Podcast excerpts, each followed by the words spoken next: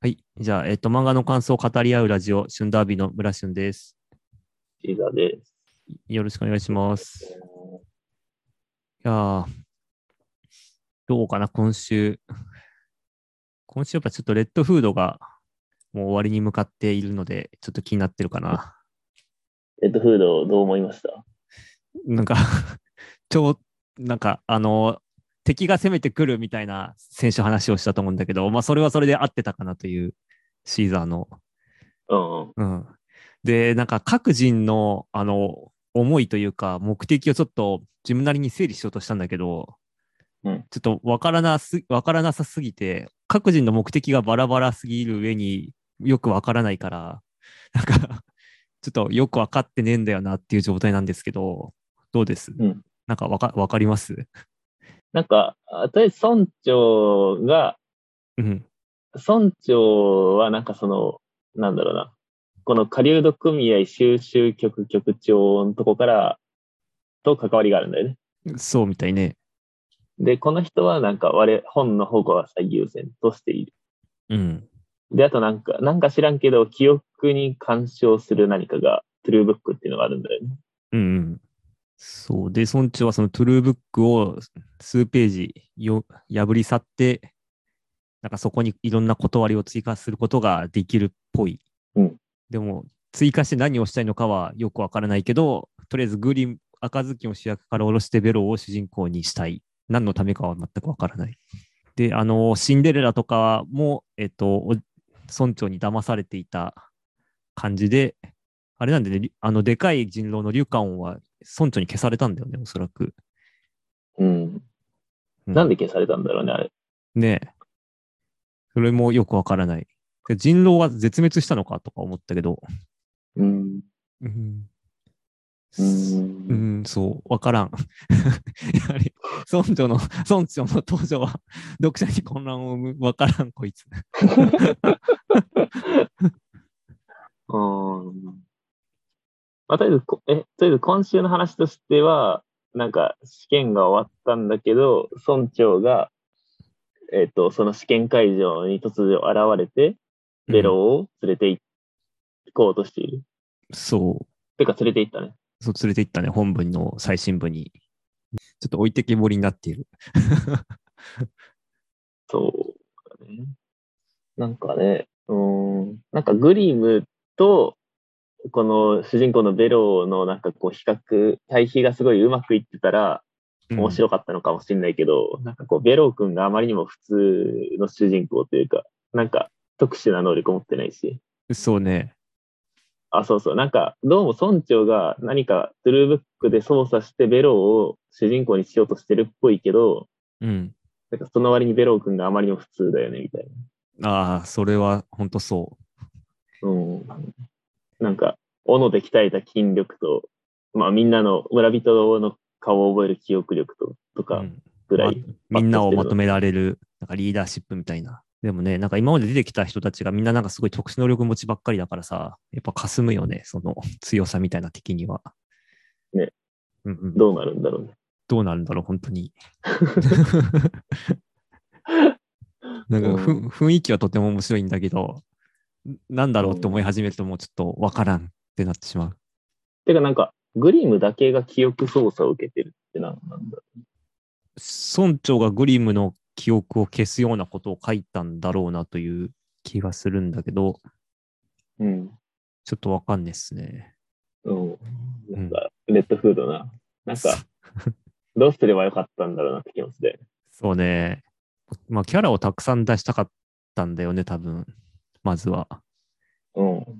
であと、なんかこの世界観についても結構説明したかったんだよね。この変わった世界を。で、あとなんか、読み切りで生かしたグリムとベロのペアは使いたかったんだろうなと思うんだけど、ああ、そうね。いっそいない方が話が進んだのかもしれない。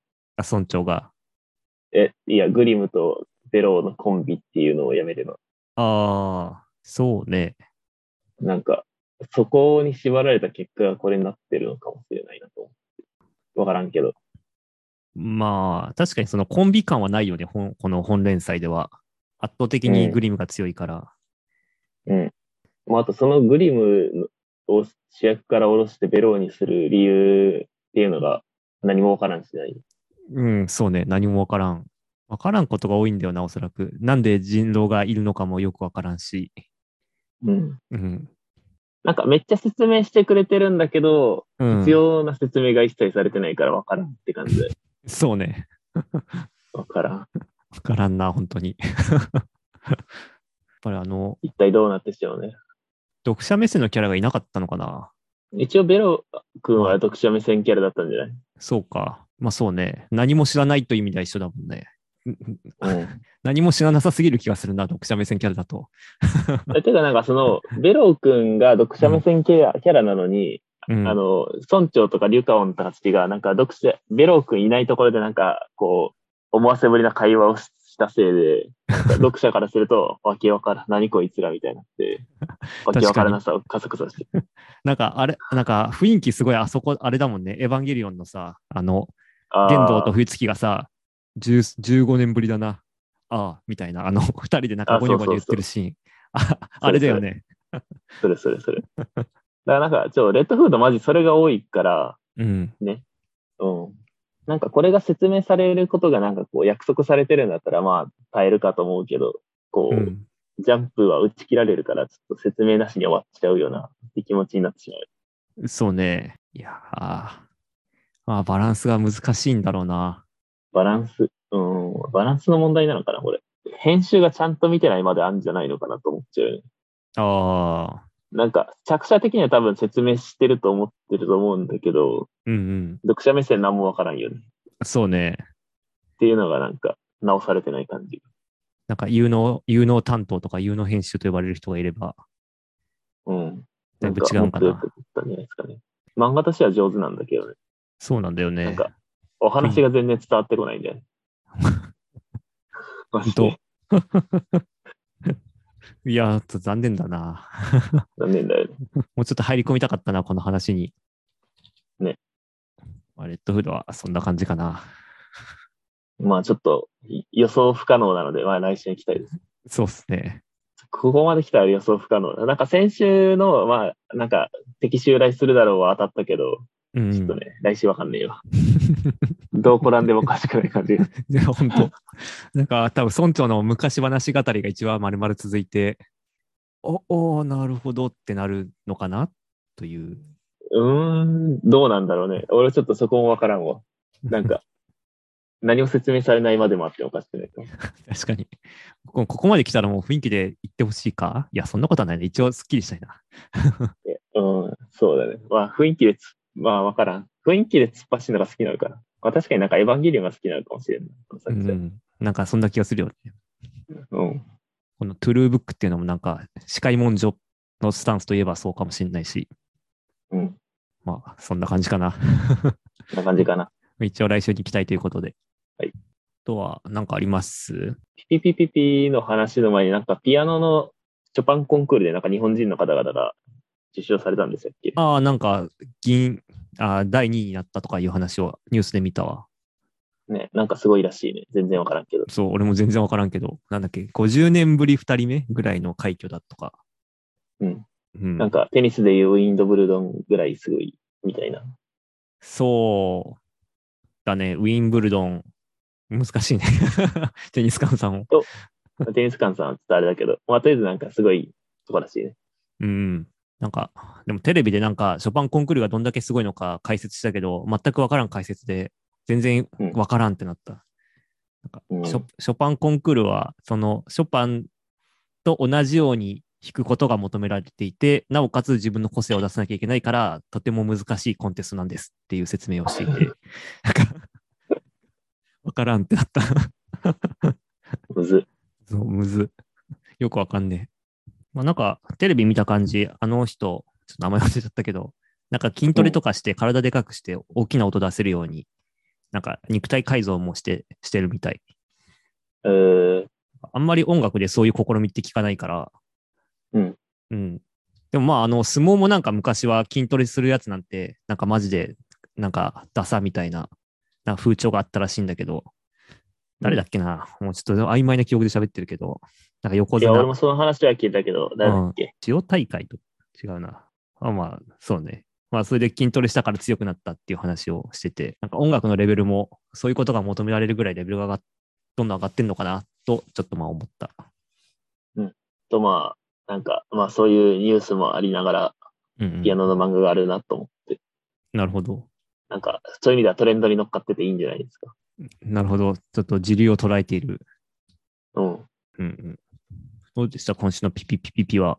まあ今週はなんか、あの、レイジローうん。くんが出てきて、まあ、あの主人公はめちゃくちゃ音出すのが小さいけれど、レイジローくんはめちゃくちゃ音がでかい音楽を鳴らすんだよね。うんうん。で、まあ、相変わらずスタンダーみたいなのが出てくる漫画でした。そうね。で、まあなんか、すごい兄弟が出てきて、で、まあなんか、このことを対決することが決まりましたね。っうんうん。ていう話。ほら、次は多分ちっちゃい音と大きい音のレイジローで戦う。どういう勝負になるんだろどうなんだろうね。う。うんうん。なんかピアノのことわかんないから、あんま予想できないんだよな。 まあ正直、雰囲気で読んでいいんじゃないかなと思うけど。なんか、これ、レッドフードみたいにこれはもしかしてあれではとかいう話は全然ないけど。そうそうね。うん。なんか、凄さの説得力を出した方が勝ちみたいな感じで。ああ、そうね。いかにかっこいい新書風景を出すかみたいな感じになるのかな。採点基準も。 うん。そうするとなんか、 あれだね、焼きたてジャパンの審査みたいな感じになるね。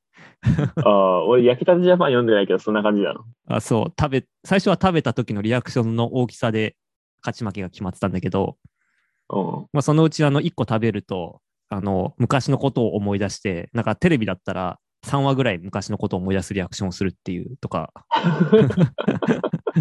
食べたら天国に行って死んだおじいちゃんに会って帰ってくるとかそういうなんかそういうふうにうま美味しさを表現したからうん。なんかそんな感じになりそうだなと思ってエスカレートするとなんか、ワインの漫画もそうなるよね。あソムリエとか、なんか、飲んだ瞬間、こう、田園風景が広がってみたいなのやるよ。そうねちょっと似た感じになるかな。うん。まあ、そういう突き抜け方するんじゃないうん。いや、突き抜け突き抜けてくれたらね、最高だよね。うん。まあ、うん。まあ、そんな感じかな。ですかね。うん。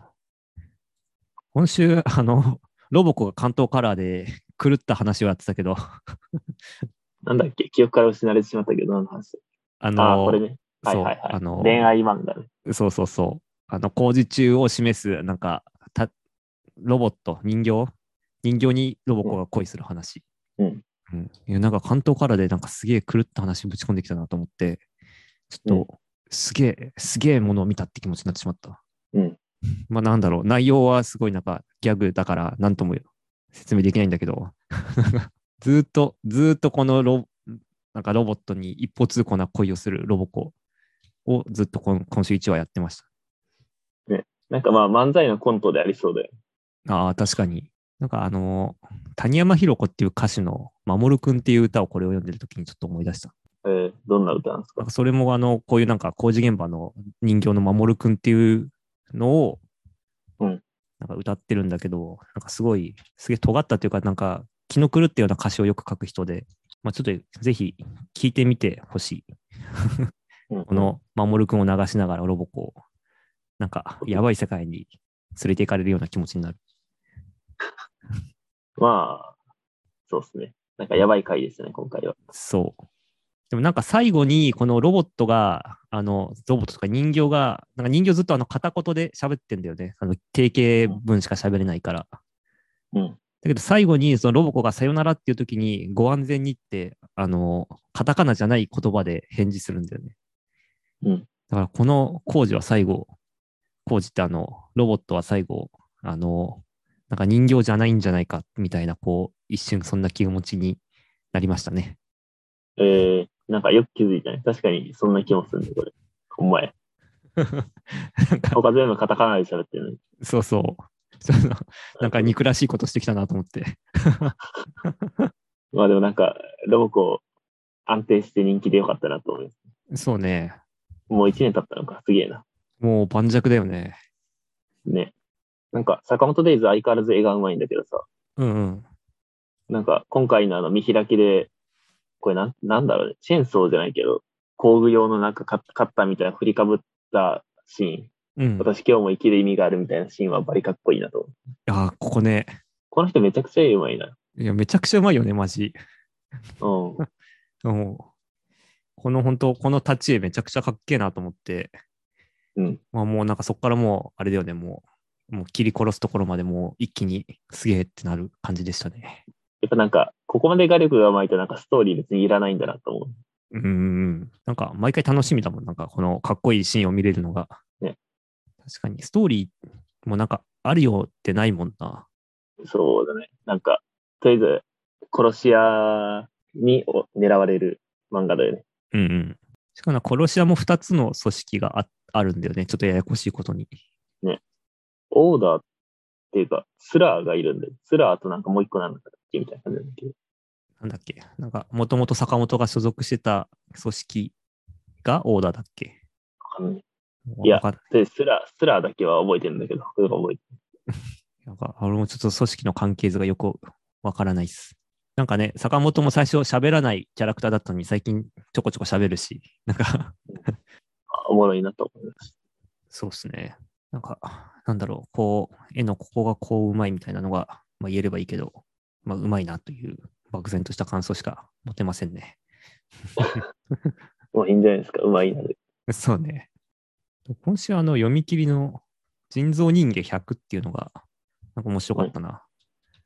どうでしたこれはなんかその人造人間がこう人間を襲ってるっていう、まあ、話なんだけど襲っでその人造人間はなんかある理想な人理想の人間を作りたい博士が、まあ、なんかたくさんの人造人間を作ってで博士は死んでしまってでその理想の人間になるために生まれてきた人造人間は、まあ、その博士の意思を、まあ、そこだけ継いで、えー優秀な人間を襲ってその体を自分につけるっていうまあ、まあ、半ばモンスター化した、まあ、人造人間がいる世界で、まあ、ちょくちょくその人人造人間によって人が襲われるとうん。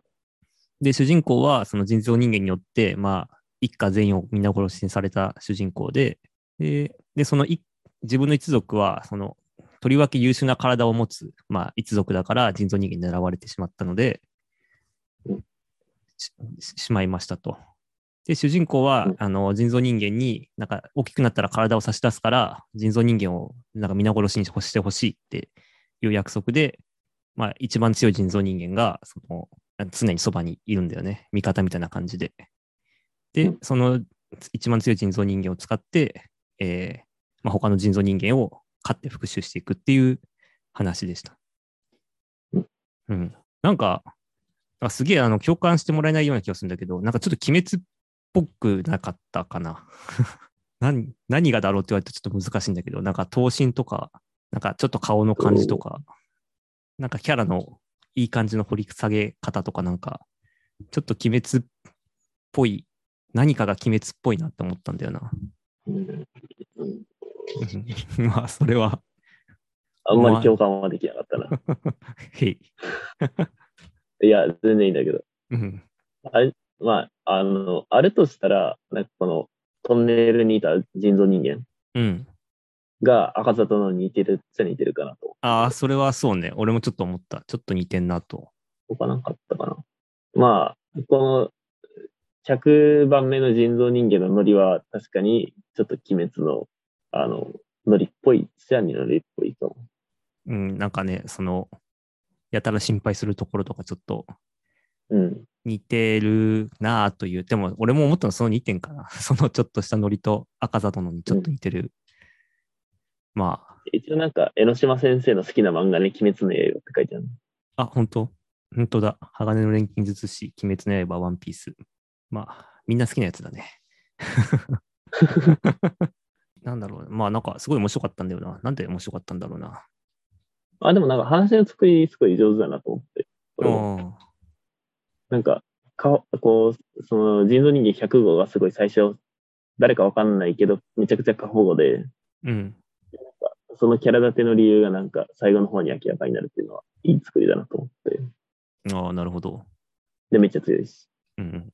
なんかこう、なんだろう。この人造人間がこう、人間のなんか感性じゃないんだなっていうのが、なんか書かないけど伝わってきてて、なんか、この最後、この赤座赤座殿に似たやつを、こう、百号が倒すじゃん。うんそうすると、その赤座殿の胃袋を、あの、依頼人みたいな人になんかな投げて渡すんだよね。で、そのなんか依頼人というか一緒にいた女の子はお姉ちゃんが、えっと、胃が強いから、なんか殺されて、まあ多分人造人間に胃を取られたんだよね、多分ね。で、だからその胃を返してあげてんだよね。 胃だけを。いやば、それ気づかんかったな。おうなるほど。そう。だからなんか、ちょっと変、ちょっと変じゃん、なんかこう、普通の人間の感じだと。でもなんかこう、やっぱなんかパーツをちゃんと返してあげるっていう、なんか人造人間の、なんか視点みたいなのが、こう、語られずとして書かれてるから、なんかちょっと深みがあるのかなという気になった。うんうん。うん。なるほどですね。なんか、連載にするにはちょっと難しそうな題材だけど、まあ、うん。いいんじゃないですかね。何やっても面白くないですよ。うんうんうん。それなんか先週なんか触れなかったけど、ブルームっていう、バイクがなんか意識を持ってる世界の漫画面白かったね。ああ、あれ面白かったね。絵が上手。なんか、ジャンプっぽくないよな、と思った絵が。何っぽいんだろうね、あれ。なんかこう、アクションとか、 なんだろう。なんか青年、青年誌っぽい。うん。それこそ前、まあ、しょうちょっと喋った、あの、スナボーズのコミック、バース、ビーム、どっちかとか、なんかそんな感じの青年誌っぽいなと思った。なるほどね。まあ確かになんか、ヤンジャンとかそっち系の感じや。うんうん。ブルームはどんな話でしたこれどんな話だろう近未来の話。これ ?22 世紀って書いてあるね、冒頭で。で、なんか、まあ、あの、機械が暴走して、人間がすごい、てか文明が衰退したんで。うんうん。で、まあなんか人間、じゃあその機械はなんか知らんけど人間を襲ってるんだけど、その作中で明らかになるんだけど、なんか、なんか知らんけど寄生虫が、とりあえずもう乗り物に寄生する生物のせいで、うん。機械が動き出し、で、生きるために人間の血が必要だっうんうん。ていう話だった。そうね。で、なんか、主人公の乗り物は、乗り物というか、味方になったのは、その、昔のマニュアルなバイク、AI のついてないバイクで、うんこいつはその、普通にあの規制されてモンスターになったけど、AI がないから自分で動けなくて、主人公に動動かしてもらうっていう、なんか共闘、敵だけど共闘をし始めるんだよね。うん。うん。で、その敵を倒していくっていう話でしたね。これなんか、倒す見返りに血をあげるんだっけあげてんね。そうね。あと、倒さないと、うんその、なんか、最新型というか、なんか、いや、なんか、なんて、なんて言うんだろう。この旧車だから、みんなになんか殺されそうになってた気がするうん。なんか、同族だから仲間とは限らないんですよって言っててうん。だから、まあ、戦う理由、一緒に戦う理由もあるのかなという、まあ、ある程度納得感のある共闘だった。なんか、あの、形を変えた吸血ミッキーものっぽいおとー、なる思っほた。ど。だいぶ形変わってるね。まあ、でもなんか構造としては同じじゃない。そうね、確かに。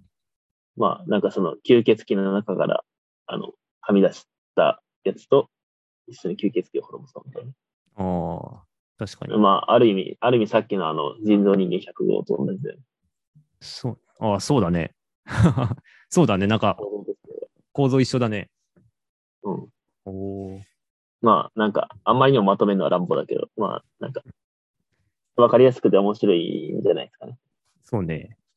あとなんかありますかね。うん。まあ、なんか、あの、唯一のリスナーが、あフルピリオドを読み出したという話を聞いたけど、あ、そうね。あどうのやら感想あります気に入ってくれたようで、こう、ああ、なんかこう、やっぱこう好きなことをに熱中してやってる人の話はいいねって言ってた。うんまあでも読み始めてるとなんかだんだんこう好きだから頑張れるってわけじゃないんだよなって話になっていくね。いやー、そうだそこはもうすごいいいね。俺もうししびれちゃうよね、あの、あそこのシーンは。あれはまだ美大に入る前だよね。予備校時代。そうだね。うん。ね、なんかおお母さんに、あの、好きなことだけやっていいよねってこう言われるけど、なんか好きだからって、なんか苦しくないわけじゃないんだよっていうシーンね。いいねうん。なんかブルーピリオの展示会を、え展示会じゃないな、なんかイベントをやるみたいで、東京で。えーなんか、ブルーピリオドとのアニメ化記念と、なんか美大生23人ぐらいが、なんか個展をする、まとまって個展をするみたいなうんうん。こうブルーピリオド感がどのぐらいあるのかよくわからないけど、うんうんなんかやるみたいっすよ。本当だ。10月から11月のそうそう。あ、じゃあ結構長い間やるのか。1期、2期、3期が。あ、そんなんだ。ブルーピリオドアーティスティッカー。あ、そうだね。10月22から1月14までやるみたいですね。ねまあ見せたいのは漫画の中にいるような、その、青春を燃やすキャラクターたちと、えっと、今を生きているアーティストたちのエネルギーを、まあ、感じられるような展示内容らしい。なるほど。うん、だからまあ人が頑張ってるエネルギーをまあなんか展示してくれるのかな。ブルーピリオド好きだからちょっとこの記事に目はいったけど、なんか 展示内容はあんまブルーピリオドと関係ないんじゃないかと思って行こうかなという気持ちには今のところなってはいないかな。そうだね。まあ、登場して作品が出るわけではない。そうすそうそう。一応アニメ各はテーマの作品を渋谷に展示するらしい。あ、そうなんだ。アニメ、という意味では、作中に出てくる作品なのかもしれない。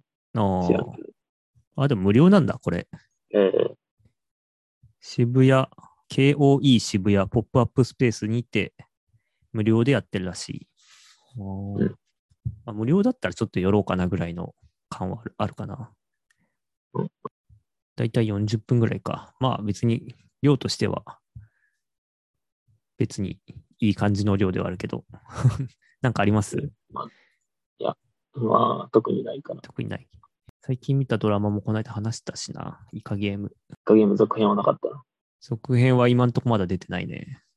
なんか結構あの、奥さんがあの、ネットフリックスで韓国ドラマをなんかすごいよく見てて、一緒に見るんだけど、3個に1個ぐらいはすごい面白くて、なんかね、韓国はなんか、なんか昔の日本のなんか昭和の猛烈サラリーマンみたいなものが多くて、なんか面白いんだよね、なんか。